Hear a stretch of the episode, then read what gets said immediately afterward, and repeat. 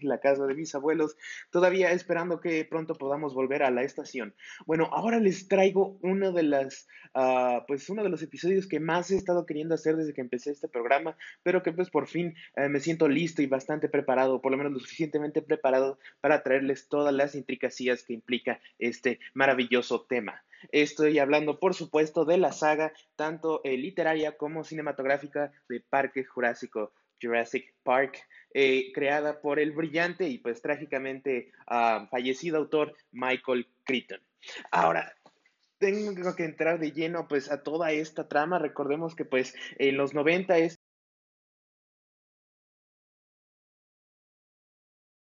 este brillante escritor de ciencia ficción que ya era bastante famoso, ya era multimillonario por todas sus novelas de ciencia ficción y de eh, suspenso que había escrito, pues sale con esta eh, maravillosa novela de Parque Jurásico que pues si bien eh, tiene una trama que el grueso de nosotros conocemos para dar la visión general, simplemente gira en torno a un magnate escocés que pues emplea todo su dinero de su compañía de farmacéutica InGen para eh, crear, regresar a la vida a los dinosaurios y colocarlos en un zoológico a una escala nunca antes vista en la historia de la humanidad. Él lo que hace es rentar una isla completa en Costa Rica, una isla ficticia, la isla Nublar, para ahí establecer un safari inmenso en donde la gente de todo el mundo podrá ir a maravillarse con los dinosaurios. Y bueno, pues después de varios problemas, obviamente, eh, como todos sabemos, el parque falla y pues más adelante hablaremos. Eh, primero que nada, quisiera dar un poco del contexto general, eh, pues ahora sí de la vida real, en el sentido de que pues este brillante escritor de ciencia ficción es, eh, fue egresado de Harvard y pues fue el creador de varios... Uh, propiedades intelectuales muy famosas. Por ejemplo, este drama de televisión eh, tan famoso que fue eh, innovador en su tiempo, esto de Emergency Room, el cuarto de emergencias, esta serie de, pues, nuevamente, de drama médico, como la que hoy tenemos, ¿no? Como Grey's Anatomy, como House, el Doctor House, que ya hemos hablado de ella. Este autor, al haber estudiado medicina en Harvard, pues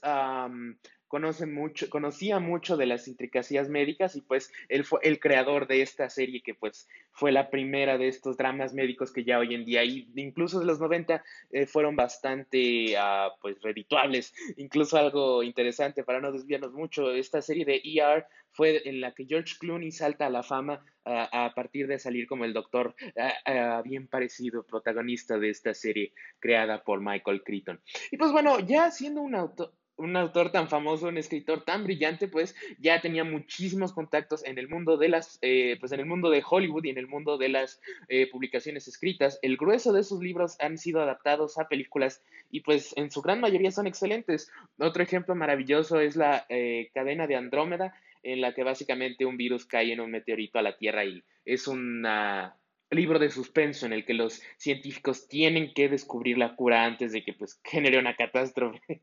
similar a la que estamos viendo.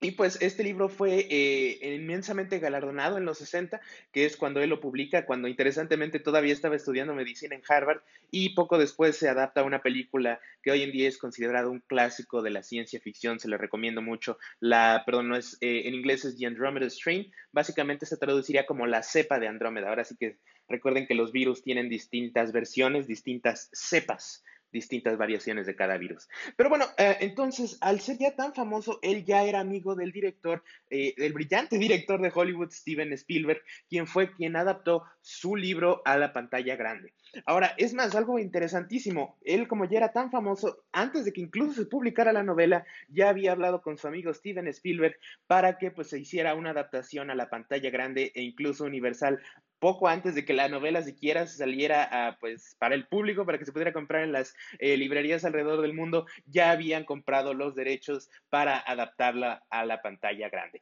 Y pues gracias a la combinación de este brillante escritor de ciencia ficción que escribió el guion de la primera película junto con un guionista famosísimo de Hollywood llamado David Cope, que pues es eh, inmensamente famoso. Él ha escrito películas precisamente como The Indiana Jones, la original trilogía de Spider-Man que salió a principios de los 2000, fue escrita por este guionista que ayudó a Michael Crichton a adaptar su libro.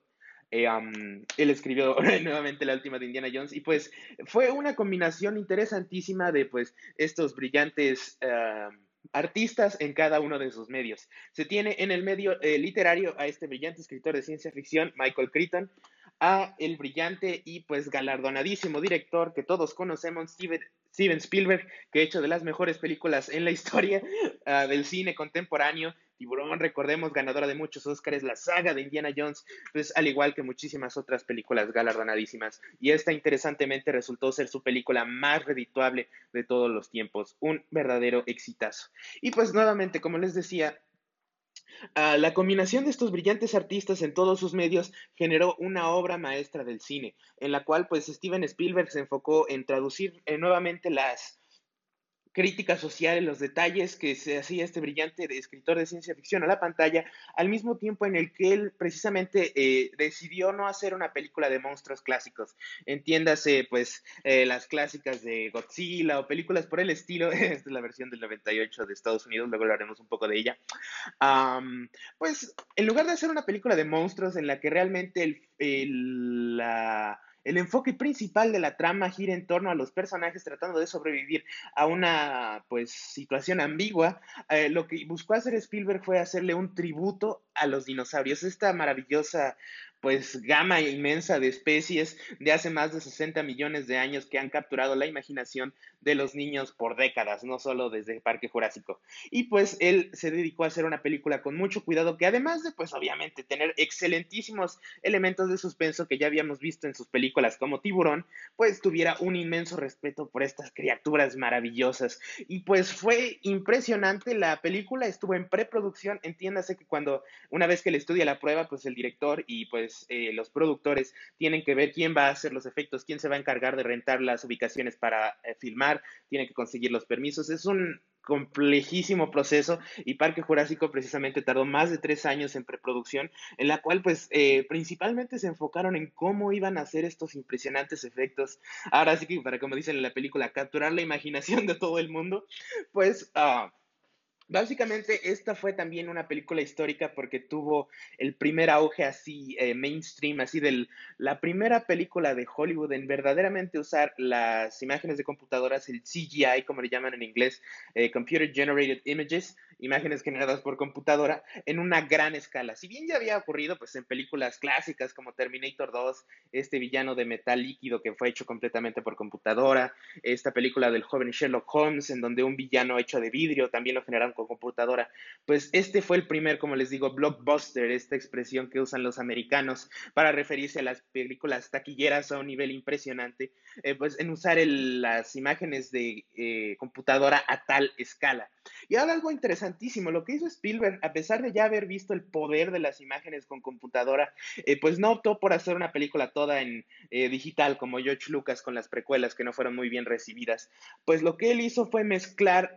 todos los elementos que ya existían disponibles en Hollywood para hacer una peliculaza. Originalmente habían querido hacer a los dinosaurios antes de que vieran que las computadoras ya habían llegado a un nivel impresionante en términos cinematográficos y pues iban a hacer esta clásica técnica del stop motion, esta que usa mucho Tim Burton en sus películas como El extraño mundo de Jack. Obviamente no con personajes de plastilina, sino pues con muñecos hechos a escala que pues uno tiene que fotografiar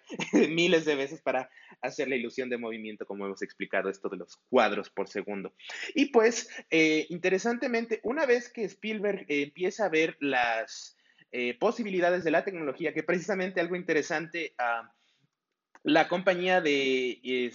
um, efectos digitales que utiliza Spielberg es la compañía de su mejor amigo George Lucas, ILM, Industrial Light and Magic, esta compañía de efectos digitales y efectos especiales en general, pues fue fundada por George Lucas cuando hizo la primera película de Star Wars y hasta nuestros tiempos, ahora que ya es propiedad de Disney, es una de las empresas más importantes en términos de generar gráficos por computadora para las películas. Obviamente ellos han trabajado en todas las de Star Wars, las de Indiana Jones, uh, esta película, de todas las películas excelentísimas de Parque Jurásico y pues esto es lo que hace Spielberg con esta maravillosa película. Él decide mezclar todos los elementos de la tecnología que ya tenía la compañía de su amigo George Lucas con los mejores elementos que ya tenían ah, pues los efectos prácticos. Ahora sí que efectos que en Hollywood desde los 80, desde principios de las películas hasta hace poco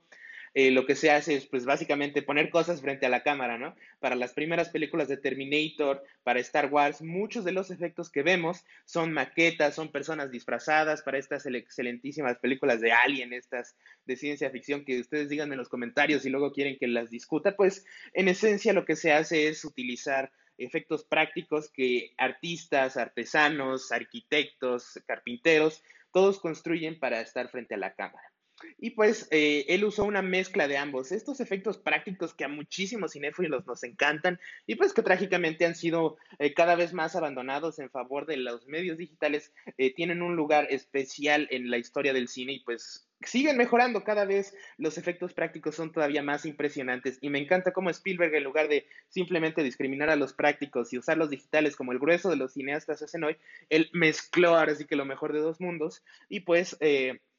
usó la compañía de su amigo Stan Winston, este brillante artesano de Hollywood que ha trabajado, bueno, también ya falleció, pero que trabajó en las películas más icónicas, ahora sí que de la cultura popular, eh, desde Terminator, está toda la serie de Alien, distintas películas, obviamente Star Wars también tuvo cierta ah, pues relación con George Lucas y pues él es el responsable de la creación de efectos súper icónicos a lo largo de la cultura popular. Y pues bueno, al momento de mezclar eh, estos dos elementos, de usar una técnica cinematográfica bastante compleja, entiéndase que usó distintos tom, eh, distintas tomas, posicionamientos de las cámaras, ahora sí que distintos cuadros, para pues eh, crear una película verdaderamente impresionante que no solo le hacía un tributo a esta pasión de la infancia que el mismo Spielberg tenía y que muchas personas tenemos desde niños del amor por los dinosaurios, sino que pues también fue una película muy bien dirigida, y muy bien actuada, obviamente, que pues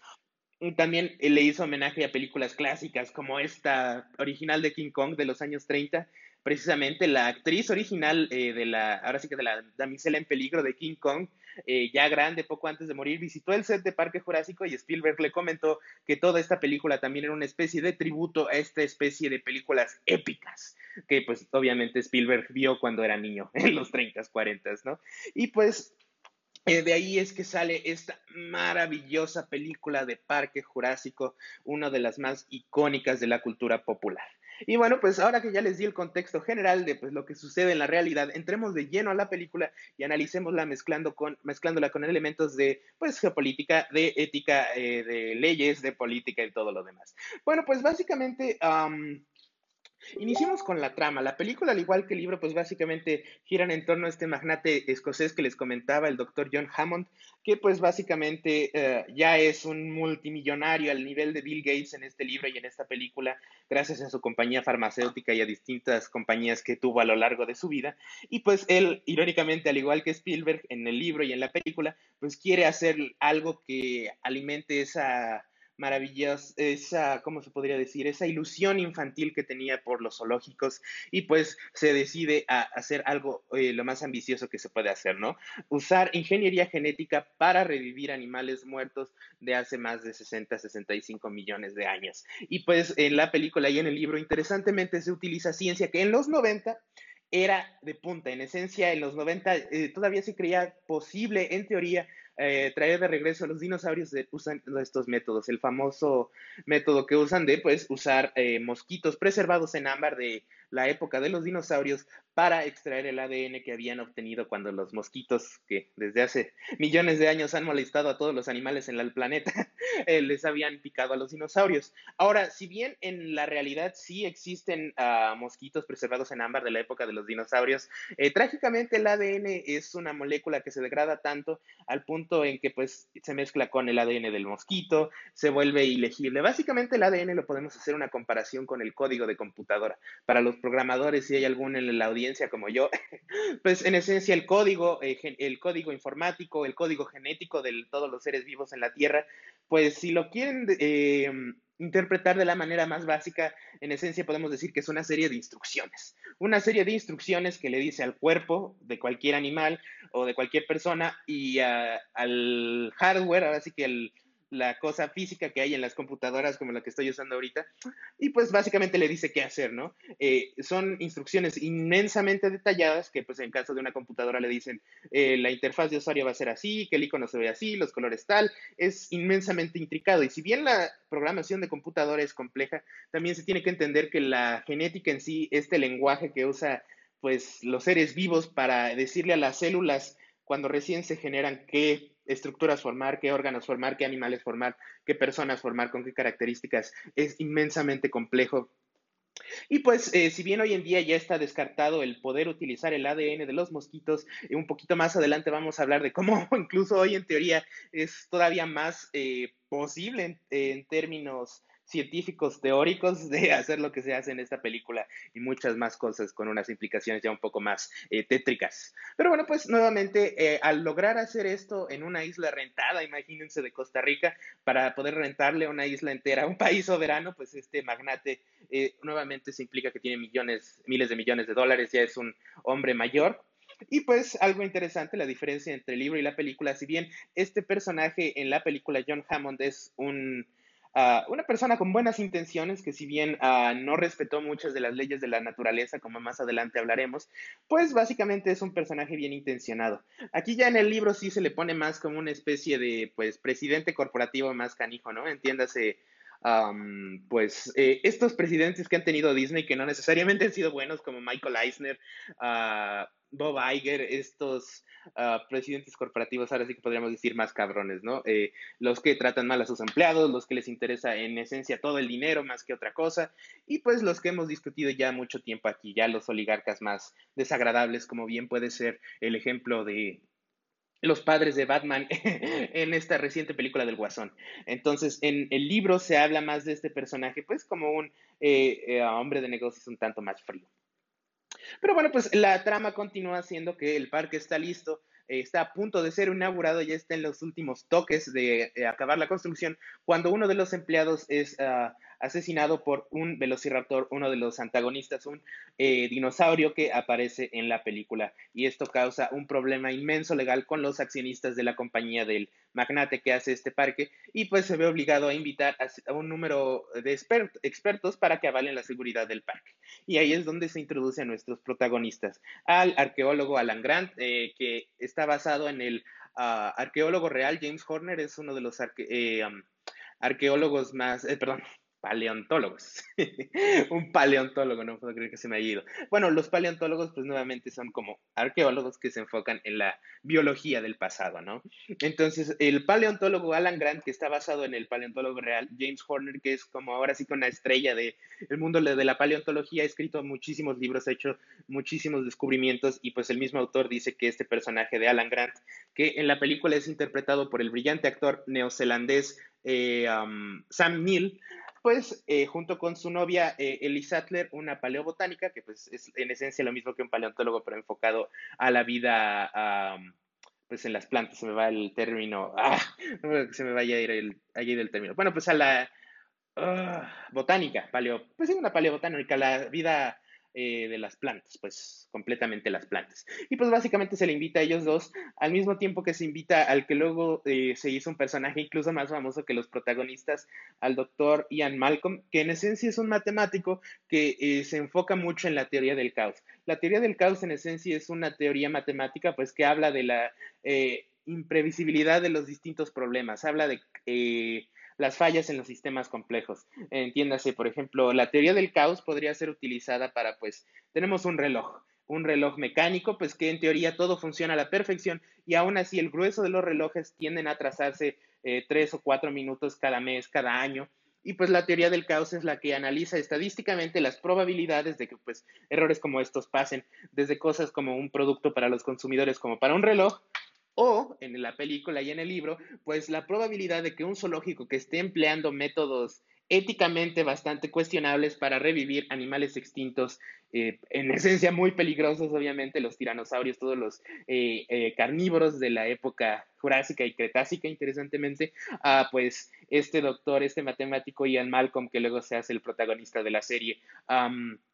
pues es otro de los expertos invitados, pues para que revise en general eh, toda la infraestructura de Parque Jurásico. Y pues es así como ellos, junto con otros, otros personajes que pues eh, eh, son personajes menores, van al parque y ahí es donde inicia la trama tanto del libro como de la película, este tour inicial que les da el dueño del parque sobre sus atracciones, les explica las intricacias del el funcionamiento, eh, como todo lo automatiza, básicamente también la película hace un comentario fuerte en la automatización, también el libro, en la que pues el grueso del parque se corre con el mínimo de personal, gracias precisamente que incluso ya en los 90 la ah, las computadoras ya podían hacer un número de tareas inmensas, desde pues controlar ah, digitalmente todas las, todas las cámaras, todos los aspectos de seguridad en esencia, las jaulas, eh, la alimentación de los dinosaurios, todo por el estilo. Eh, el grueso de eso se, eh, se logra pues con más informáticos, más personas informáticas que otros personal, como lo podrían ser, pues, ahora sí que guardias de seguridad. Sí tienen algunos, pero pues precisamente es uno de los errores que el doctor Ian Malcolm le critica mucho a John Hammond, que pues también puede ser un comentario a, pues, ahora sí que como muchas corporaciones a niveles ridículos, desde Disney, Warner Brothers con Six Flags y obviamente Disney con Disneylandia, pues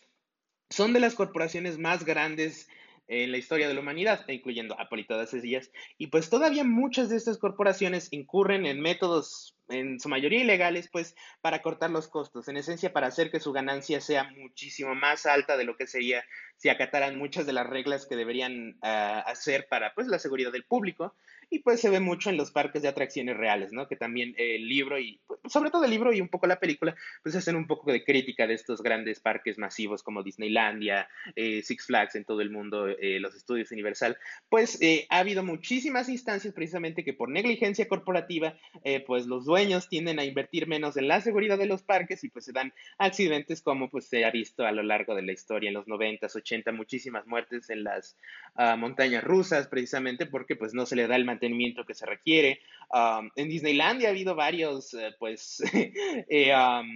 fallas de seguridad a través de los años, gente que ha muerto. Eh, hace unos años se hizo famoso, muchos de ustedes yo creo que lo recuerdan, cuando un pequeño niño en el, uno de los cuatro parques que tienen en Orlando eh,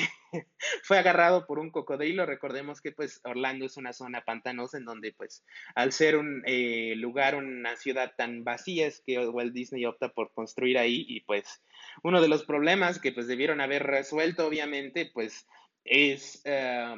tener cuidado con la vida natural local, ¿no? Pues como especies tan peligrosas como los cocodrilos que se encuentran en Florida y pues precisamente por negligencia más que nada corporativa es que pues se dan estos accidentes y pues esto que se ve en Parque Jurásico, la película y el libro se puede interpretar como un comentario, como una crítica social a este tipo de corporaciones que aún teniendo un presupuesto ridículo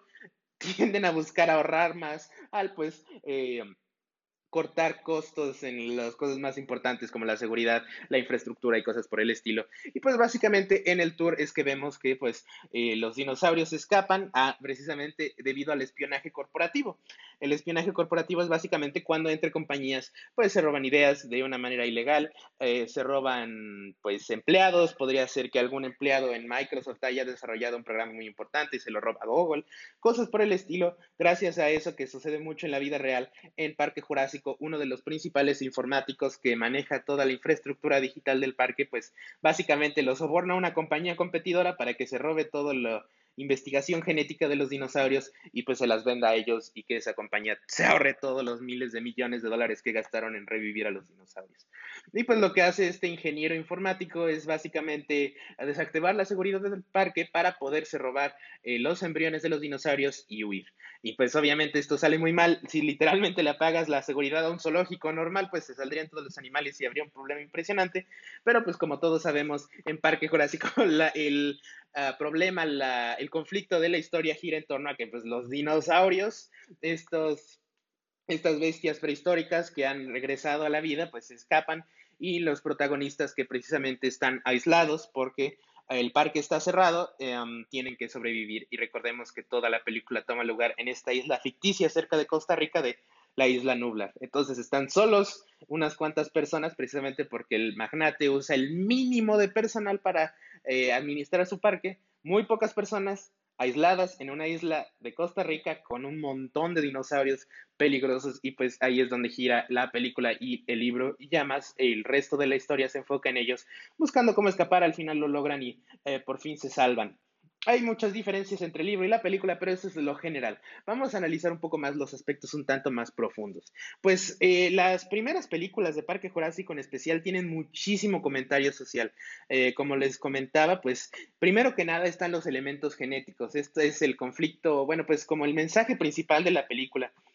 y del libro en el cual pues es articulado por el doctor Ian Malcolm. Básicamente eh, se hace una crítica a cómo esta corporación privada ah, pues ahora sí que ignora todas las leyes de la ética, de la genética en pues esta industria y este campo de la ciencia que hoy en día es bastante avanzado. En la vida real, eh, si bien en teoría eh, todavía no se podrían hacer dinosaurios, ya se pueden hacer distintas cosas impresionantes. Por ejemplo, aquí les tengo muchísimas instancias, pues, de cosas impresionantes que se han logrado con ah, la genética. Ah,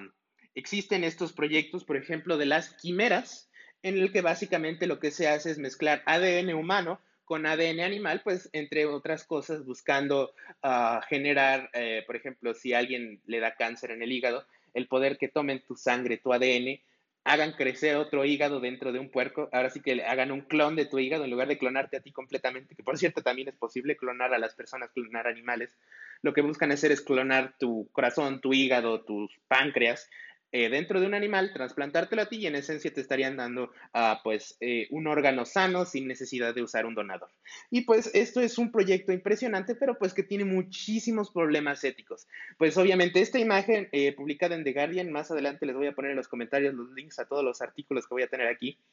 pues es una imagen real de un embrión que apenas está uh, formando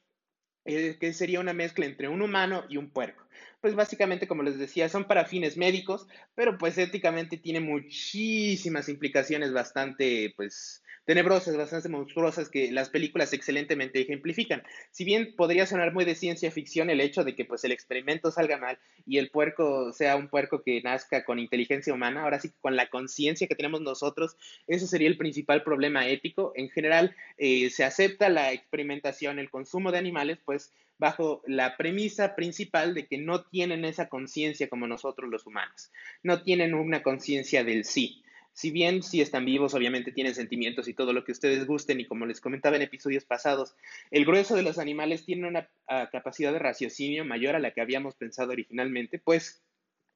Éticamente se justifica, sobre todo en el ámbito científico, la experimentación con animales dado el hecho que no tienen esa conciencia que nosotros. Es también por eso que este tema de la inteligencia artificial es tan debatible,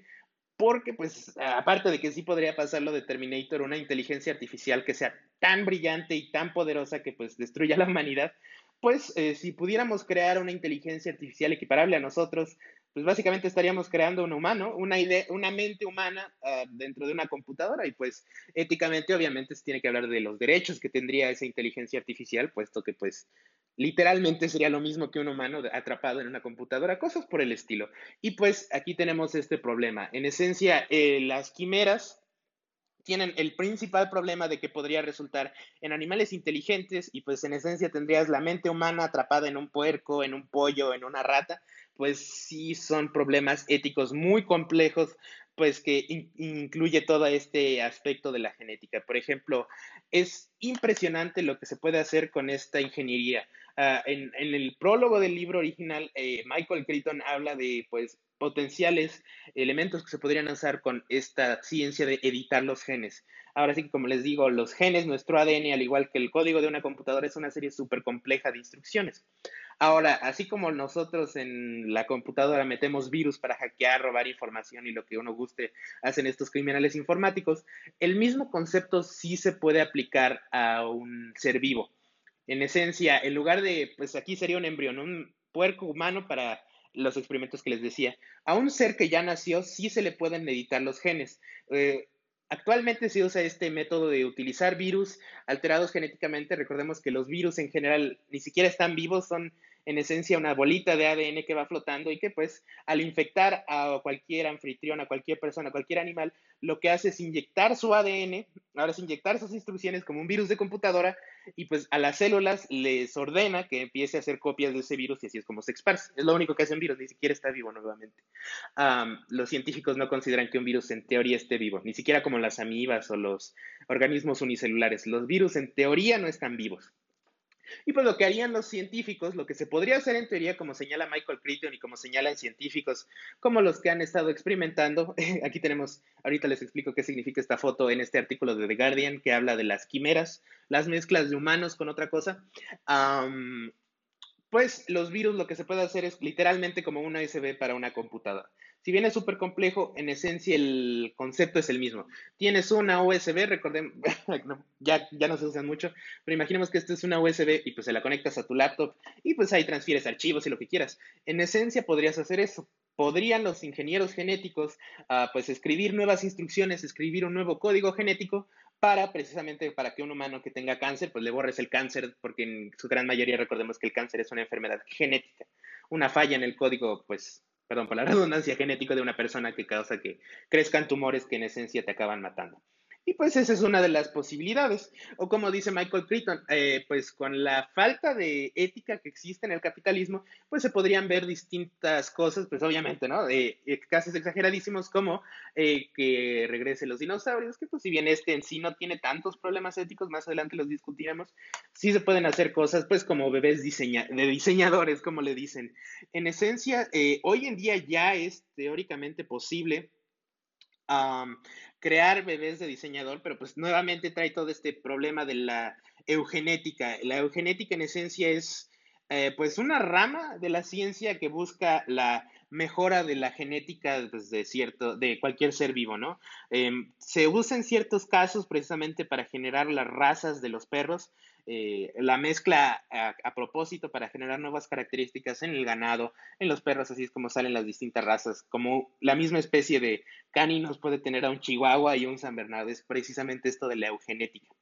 El problema es que si se aplica a los humanos es básicamente como lo que hacían los nazis, ¿no? Ahora sí que eliminar a los inferiores genéticamente. Y si bien los nazis no lo hacían pues, científicamente, ahora sí que los alemanes no existía una eh, verídicamente científico que fueran superiores, como hablaba Hitler, ah, pues es la premisa que utilizaban, no era realmente ciencia. La eugenética y la genética, eh, pues ahora sí que los genetistas reales eh, sí hacen algo más empírico, pero pues obviamente genera muchísimas ah, situaciones complicadas éticamente pues en los humanos, ¿no? Se podría, si de por sí hoy en día existe el racismo, imagínense qué podría pasar ah, si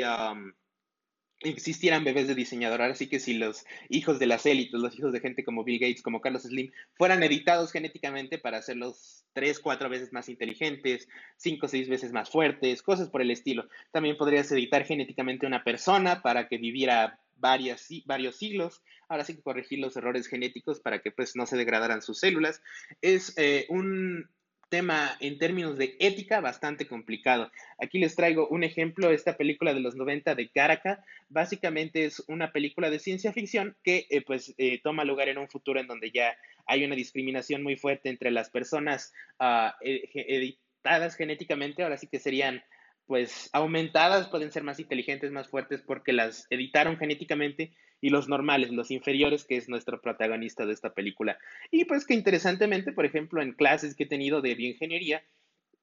en universidades se menciona que hoy en día ya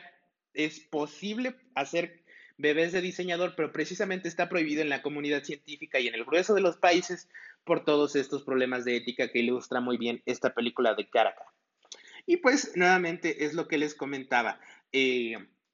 la película de Jurassic Park y el libro hacen una crítica, pues nuevamente a cómo corporaciones sin escrúpulos podrían, eh, pues ahora sí que violar todos los eh, aspectos de ética. Por ejemplo, en la película y en el libro se habla que eh, se extrae el ADN de los mosquitos y se les mezcla con ADN de, digo, de ranas, pues para ir llenando la secuencia genética. En esencia, como les digo, el ADN es una lista inmensa de instrucciones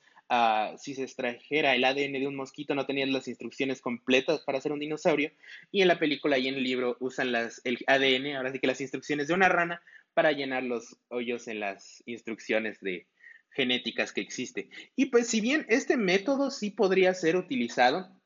y es más, es como hoy en día sí en teoría se podría utilizar, pues también tiene muchísimos problemas eh, de ética y de maltrato animal, que pues en la película y en el libro obviamente esta corporación ignora completamente para hacer sus eh, atracciones, su zoológico maravilloso, ¿no? Pero bueno, obviamente falla. Aquí tenemos un ejemplo real, que precisamente es por esto que les comento que en teoría hoy en día es todavía más posible que en los 90 recrear a los dinosaurios. Pues básicamente los pollos, las gallinas, hoy en día son los descendientes más directos de los dinosaurios. Eh, por increíble que parezca, ¿no? Recordemos que la evolución es maravillosa y puede generar que pues animales a través de millones de años cambien totalmente. Un dato interesante, las ballenas actuales son descendientes de una especie de perro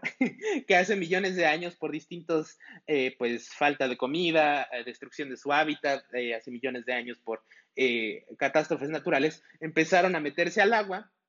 y en millones de años de evolución, estos perros se convirtieron en lo que hoy en día es el mamífero más grande en la Tierra, las ballenas. Es más, los esqueletos de ballenas todavía tienen estos eh, elementos residuales, como pasa en muchas personas, digo, como en muchos animales, incluso nosotros los humanos, pues básicamente tienen unos pequeños huesos de patas traseras de sus ancestros caninos, ah, pues que hoy en día ya no sirven de nada, pero pues es como un legado de lo que fueron. Igual nosotros los humanos, nuestra espina dorsal, eh, la parte más inferior todavía tiene un eh, pequeño de resto, un pequeño legado como el de las ballenas, pues de la cola que tenían nuestros ancestros que recordemos eran primates.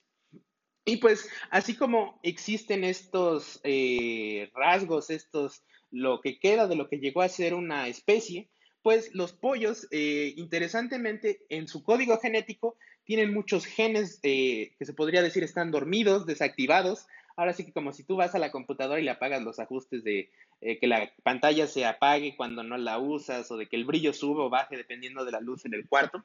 Pues básicamente los genes de los pollos tienen mucho todavía muchos genes eh, pues de los dinosaurios que por la evolución precisamente quedaron dormidos y es como vemos hoy a los pollos.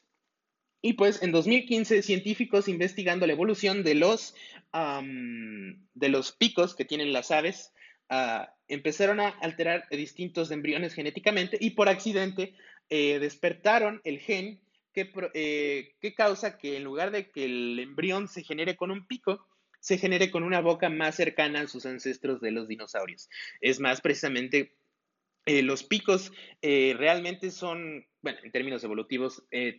relativamente recientes, tienen como 30 millones de años, que pues para los miles de millones de, digo, los cientos de millones de años que ha tenido la vida en la Tierra es muy poco, pues los picos son, ah, evolucionaron a partir de este tipo de bocas estilo de dinosaurios, ¿no? Aquí tenemos un cráneo y pues vemos como esta forma, ahora sí como en la película y como en los documentales, ah, pues sí tienen cierto parecido con los picos. A través de años de evolución, eh, estos animales con estas bocas estilo dinosaurio, los dinosaurios mismos, los sobrevivientes a las extinciones, ah, pues se fueron evolucionando hasta crear el pico contemporáneo, aquí como ejemplifica la gallina. Este pico es de el ahora sí que el descendiente evolutivo de los dinosaurios y pues por accidente Aquí tenemos el ejemplo de otro pico, ¿no? El de un tucán. En esencia, todos los picos serían descendientes de animales eh, cercanos a los dinosaurios, descendientes posiblemente directos de muchas especies de dinosaurios. Y pues estos científicos, usando tecnología como la que se usa en la película, obviamente aterrizada a la realidad, por accidente despertaron el gen que genera que eh, pues tenga una boca como dinosaurio y es por eso que se generó un pollo con boca de dinosaurio. Incluso ese es el título de este artículo de la BBC, de la, eh, de la sección de ciencias. Ahora, regresando a lo de la ética, que es el punto que quiero hacer, eh, por las leyes de la ética científica está prohibido que ese embrión que les mostré, que tenía boca como de dinosaurio, lo dejaran nacer. Básicamente es como una especie de aborto en el que pues la comunidad científica, la comunidad médica aceptan el aborto siempre que sea los primeros meses, cuando el embrión literalmente es eso, es un embrión, es una bolita de células que si bien ya tiene forma, no tiene mente, no tiene conciencia, no tiene, pues no, no tienen los aspectos todavía de un humano nacido, de un animal nacido. Es por eso que el mundo de la ciencia y el mundo de la medicina aceptan el aborto en ese sentido. Entonces, ese experimento que les mostré, donde el pollo, el embrión empezó a desarrollar una boca como de dinosaurio, legalmente es, eh, pues está prohibido que lo dejen nacer. Eh, al igual que las quimeras que les mostré. Este embrión de un pollo, digo, de un puerco mitad humano, es ilegal dejarlo nacer precisamente por estos problemas que les digo eh, de que se podría generar pues una especie de animal con más inteligencia y pues obviamente habría muchísimos problemas en términos del debate que se podría hacer con ah, pues un animal inteligente y por eso está prohibido que nazcan las quimeras solo se mantienen unos meses para estudiar el desarrollo genético y es que pues, eh, no, eh, pues en esencia se abortan. Aquí está la foto. Las quimeras en esencia es una mezcla de un humano promedio con cualquier otro ser vivo. Este caso es una actriz famosa que, pues, como llega a suceder, cuando existen gemelos en el útero femenino, llega a haber casos extraños en donde pues se mezclan y es como vemos estos gemelos congénitos, ¿no? Personas unidas por los brazos, eh, por la cara, todos estos elementos de que pues, se ve que hay personas que se tienen que separar con cirugía, pues esto se puede presentar en una amplia gama de posibilidades, eh, entre las cuales cuando los eh, fetos de los gemelos apenas tienen unas semanas, unos meses, uno de ellos absorbe al otro y pues básicamente como que se lo come y ya es que nace solo una persona y es lo que sucede con esta actriz. Ah, en el útero, ella, bueno, el feto se comía el otro feto y todavía tiene tantita información genética de su gemela en el útero. Y pues si bien en teoría ella es una persona no, completamente normal, las personas que pues nacen a través de esto, en teoría podrían ser consideradas quimeras. Claro que ahora sí que en la práctica son tan humanos como nosotros, es una anomalía genética insignificante, básicamente. Pero pues eh, son ejemplos de quimeras, este eh, elemento científico. Y pues básicamente, regresando a Parque Jurásico, lo que critica mucho nuestro protagonista de Ian Malcolm es que pues ignoró esta, estos códigos de ética. Ahora sí que para crear dinosaurios se explica en la película y en el libro pues que hicieron experimentos con ranas, con ADN, y pues básicamente se implica que hubo experimentos fallidos, ¿no? Ahora sí que podrías hacer que nazca un pollo mitad dinosaurio, pero pues podría morir muy rápido, podría sufrir mucho. Ahora sí que serían aberraciones genéticas que precisamente por eso en la vida real son ilegales, como les mostraba con este experimento del pollo con boca de dinosaurio. Ah, y pues es la gran crítica pues a este tipo de corporativismo que pues es un poco más desatado. En esencia lo que pues es este elemento que pues ah, es bastante complicado y se explica que se ignoró para hacer este parque de dinosaurios. Y es la gran crítica de la película. Pues uh, en esencia se tienen distintos elementos, pero pues eh, veo que ya nos llevamos casi 40 minutos hablando solo de la primera película. Recordemos que esta eh, saga tiene cinco películas y tengo muchísimo que decir, es mi saga favorita en lo personal y pues creo que vamos a tener que dejarlo para una parte 2, muchos de los elementos que eh, todavía quiero compartir, que me parece que van a ser ah, bastante eh, um, populares con el público. Ahora, pues, eh, en fin, que solo me queda poco tiempo, quisiera solo discutir de la secuela. Ahora, la continuación de Parque Jurásico, tanto en forma de libro como en forma de película, fue El Mundo Perdido, Parque Jurásico 2. Este eh, um, libro y película tuvieron bastante controversia. Ah, por aquí tengo, permítanme enseñarles, aquí está. Aquí está. La portada, no lo tengo en físico la película. El mundo perdido Jurassic Park 2. También tuvo una secuela del mismo escritor Michael Crichton. Ahora, pues el contexto general en la vida real fue el hecho de que, pues después del exitazo histórico de la primera película de Parque Jurásico, Después de este exitazo histórico, ah, pues obviamente el estudio y todos quisieron hacer una secuela. Es más, Steven Spielberg, que, que él nunca hace secuelas, no le gusta hacerlas, solo las había hecho con Indiana Jones, que ahí sí hizo cuatro, ah, pues aceptó dirigir la segunda parte de Parque Jurásico. Y pues dado el hecho de que había sido un exitazo en todos los sentidos, el escritor Michael Crichton rápidamente escribió una secuela. Este libro también es excelente, pero pues a muchas personas resultó no gustarles porque pues uh, cambia muchos elementos de la trama. Por ejemplo, en el libro, el protagonista, el doctor Ian Malcolm, en el primer libro muere y en el segundo libro de la nada reaparece básicamente, no, no me morí, fue una herida y apenas me alcanzaron a salvar y soy el protagonista otra vez. Esto lo hicieron porque la película eh, Ian Malcolm, al ser interpretado por este actor súper carismático de Jeff Goldblum, pues se hizo un favorito de los, eh, de los fans a tal punto en que reemplazó a Alan Grant como protagonista de la continuación. Y pues, eh, si bien esta película fue, y el libro también, fue muy criticado porque se aleja un poco más de este comentario social que les, de, que les decía de pues, la ética de la genética, del corporativismo. A mí me gusta mucho porque pues sí hace una fuerte crítica nuevamente a este corporativismo, a este tipo de corporación que pues no tiene escrúpulos y que con tal de hacer, eh, tener una ganancia, pues pueden hacer lo que sea. Ahora, la segunda película gira en torno a que la compañía del magnate de la primera película, InGen, eh, lo básicamente lo eliminan de la mesa de directores. Recordemos que las corporaciones ya tan grandes tienden a vender acciones que en esencia son pedacitos legales de la corporación. Entonces, pues un fundador como el doctor Hammond en las películas eh, ya solo sería parcialmente el dueño. Por eso vemos que este personaje es propietario del 30% del Washington Post y este personaje es propietario del 70% del New York Times y así cosas por el estilo. Esto de vender acciones. Entonces, en la segunda película y en el segundo libro, los accionistas de InGen Despiden a John Hammond, al fundador de la compañía, y se enfocan a salvar el, fiasco que fue Parque Jurásico. Pues después del primer libro y la primera película, este parque que les había costado millones de dólares y que iba a ser ultra redituable, pues al eh, escaparse los dinosaurios tienen que cancelar el proyecto, obviamente. Pero resulta que si bien en la, la isla original, en el libro es destruida por el ejército, interesantemente por el ejército de Costa Rica, ahí sí le falló al, autor, eh, Costa Rica eh, prohibió al ejército hace ya varias décadas, es uno de los elementos que los hace famosos, pues para invertir su dinero en lugar de en el ejército más en la gente. Pero pues en el libro el ejército estadounidense junto con el de Costa Rica destruye la isla original para matar a los dinosaurios. En la película queda vivo, solo se menciona que está ahí, que la dejaron en cuarentena, pues obviamente es una isla con dinosaurios muy peligrosa y por eso no se regresa a la primera. Lo que sucede en la segunda parte, tanto en el libro como en la película, es que eh, se revela que InGen, el grueso de la ingeniería genética de la creación de dinosaurios, se hacía en una isla que estaba mucho, muy cerca de la primera, de la isla Sorna. Es una isla muchísimo más grande, en donde pues básicamente InGen tenía eh, a todos sus trabajadores Literalmente tenía en las casas de los trabajadores todos los laboratorios enormes eh, genéticos para la producción de dinosaurios y distintos aspectos. Sería ahora así como lo eh, que se ve backstage en una obra de teatro o pues como lo que sucede en Disney. El parque de Disneylandia,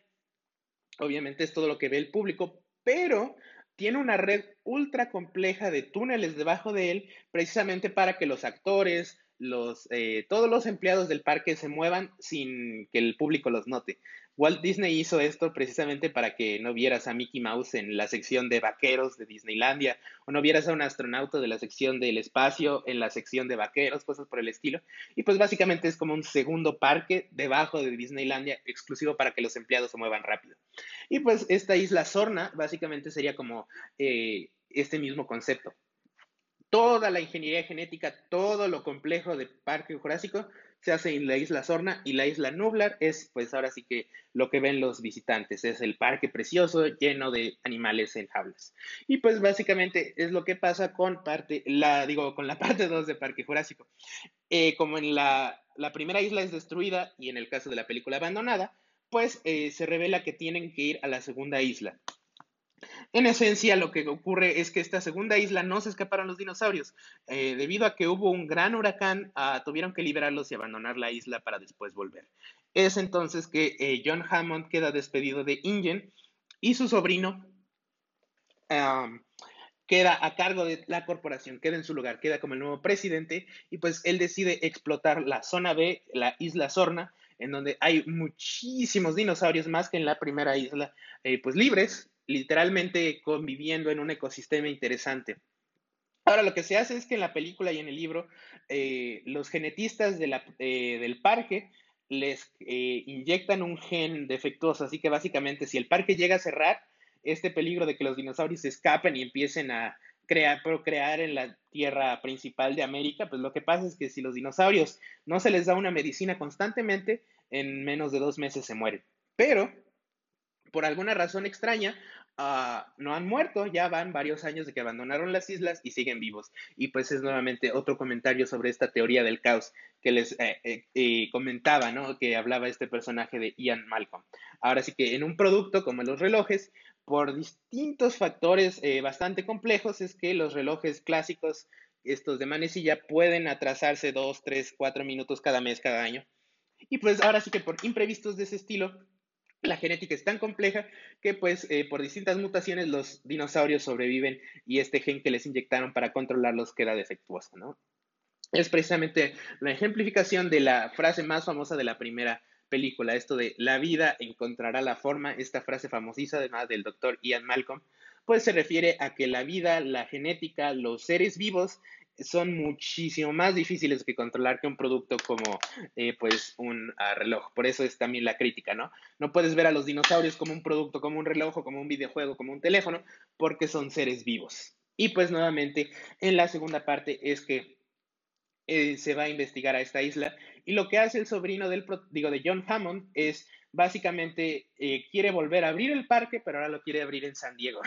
en San Diego recordemos que está SeaWorld, Mundo Marino, y distintos parques de diversiones. En todo California ya está el original Disneylandia, los estudios Universal originales, y pues ahí quiere llevar a Parque Jurásico. En lugar de hacer una isla de superlujo como lo quería su tío, él va a abrir un nuevo parque en San Diego, pues para hacerse ricos literalmente. ¿Y qué van a hacer? Pues ya la isla Sorna está repleta de dinosaurios que crearon, en lugar de volverlos a hacer, que es bastante costoso, ah, lo que hacen es ir a la isla y básicamente eh, cazar a los dinosaurios para llevárselos a Estados Unidos para su nuevo zoológico. Y bueno, pues los protagonistas es el doctor Ian Malcolm, que de alguna forma sobrevivió en el libro y que en la película pues no le pasó nada. Eh, los contrata John Hammond, ya que fue despedido, precisamente para ir a documentar, eh, contrata a un montón de activistas de Greenpeace y a fotógrafos de National Geographic para ir a documentar la isla de la isla Sorna y pues ahora sí que sacarlo al mundo y pedir a los activistas, a los gobiernos que básicamente restrinjan a la isla Sorna para que nadie pueda entrar a alterar a los dinosaurios, porque nuevamente algo muy interesante, eh, los dinosaurios no solo sobrevivieron, sino que básicamente la isla Sorna, al ser todavía más grande, es como una isla, como la isla de King Kong, como una isla en estas historias de fantasía, ¿no? O una isla donde todavía hay dinosaurios.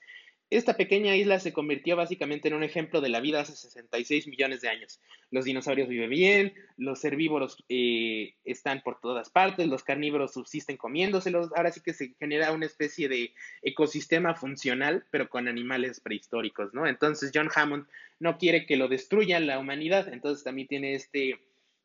esta segunda parte tiene este comentario, pues como de cómo los humanos debemos permitir a la naturaleza ser respetuosos de ella, no destruir los ecosistemas, que pues es lo que sucede Hoy en día, recordemos, en muchísimas instancias, ¿no? Vemos todo esto de tantas especies que se han extinguido gracias a nosotros, a los humanos. Pues básicamente aquí John Hammond y en esencia la película y el libro están advocando porque los humanos seamos muchísimo más respetuosos con la naturaleza. Si bien somos parte de ella y pues científicamente también somos animales, uh, pues tenemos la capacidad de raciocinio, de pues todo este poder mental tendríamos que usarlo para, pues, responsablemente, para no destruir a las demás maravillas de la vida, de la genética, ¿no? Y pues básicamente el grueso del libro y de la película es más bien como una película de acción, un libro de suspenso como era los originales de Michael Crichton. Y pues es lo que muchas personas no les gusta. También en la película sufrió bastante porque el hijo de Steven Spielberg quedó bastante enfermo y pues en esencia Spielberg no pudo ir a Costa Rica a dirigirla. Básicamente esta fue la primera película dirigida por Skype. Ah, por increíble que parezca, la parte 2 de Parque Jurásico, pues Spielberg no estuvo tan involucrado. Sí la dirigió, pero pues fue más o menos, más remotamente. Él estaba en Estados Unidos con su hijo y pues básicamente daba las instrucciones de qué tenía que hacer eh, pues el equipo de filmación en Costa Rica, los actores, todo por el estilo. A mí en lo personal me encanta la segunda parte. Nuevamente, si bien es más una película de acción,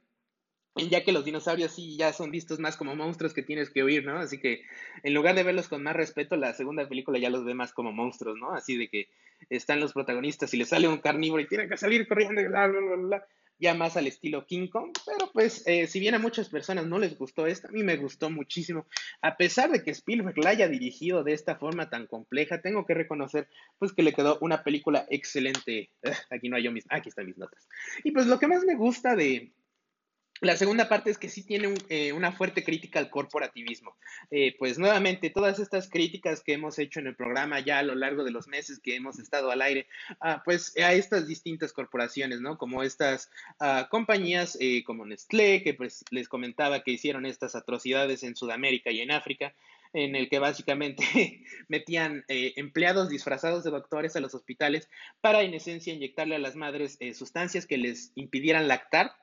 y básicamente las obligaba a comprar la fórmula para bebés que generan Nestlé y pues ahora sí que aumentar sus ganancias en estos países en los que los derechos humanos no se cuidan. Y pues por obvias razones si empiezas a hacer eso muchísimas madres de eh, pues que no tienen el dinero para comprar fórmulas pues no pueden amamantar a sus bebés y los bebés mueren.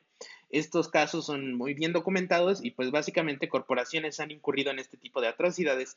para aumentar sus ganancias. Ahora sí que esta falta total de escrúpulos se ve en todo el mundo hoy en día con pues toda esta crisis mundial. Las compañías productoras de productos eh, protectores para los doctores también han hecho unas cosas atroces. El,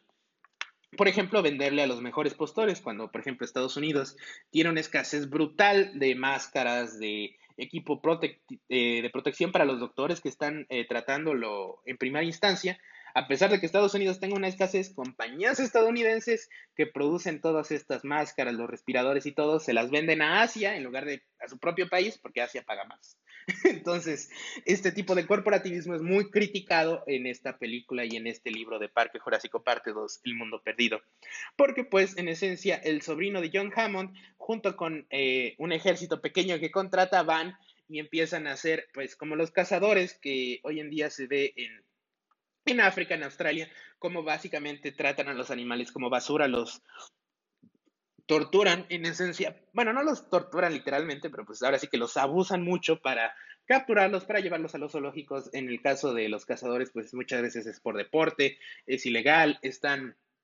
atentando en contra de especies que están ya en mucho peligro de extinción y que si siguen los cazadores, pues básicamente los van a desaparecer. Y pues es lo que sucede en la segunda película, ¿no? Se tiene a estos animales maravillosos, a los dinosaurios, y básicamente llega este sobrino de John Hammond, ahora sí que un niñito rico mamila, eh, con un montón de ejército, con un montón de soldaditos a, sueldo, y empiezan con sus metralletas, ¡ah! ¿no? Entonces, pues si bien es un tanto exagerado,